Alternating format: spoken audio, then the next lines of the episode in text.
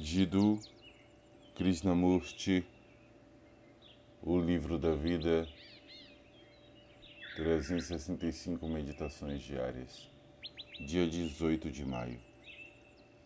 Indo além das palavras.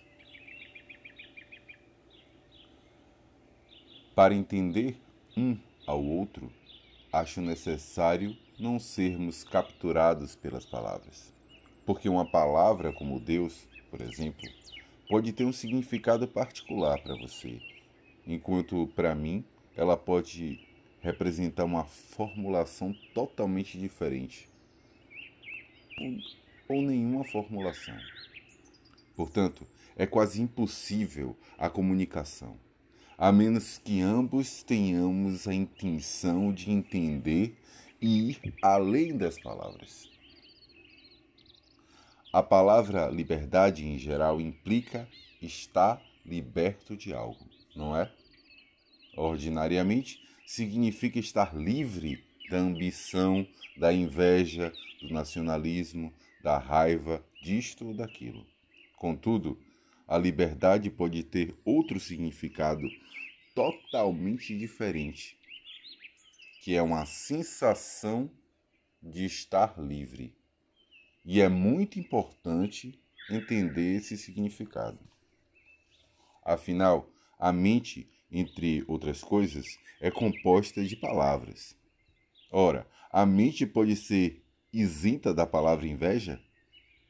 Experimente e verá que a palavra, como Deus, verdade, ódio, inveja, tem um efeito profundo sobre a mente.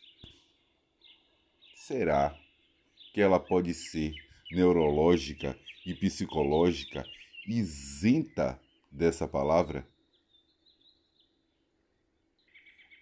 Ela não é isenta delas.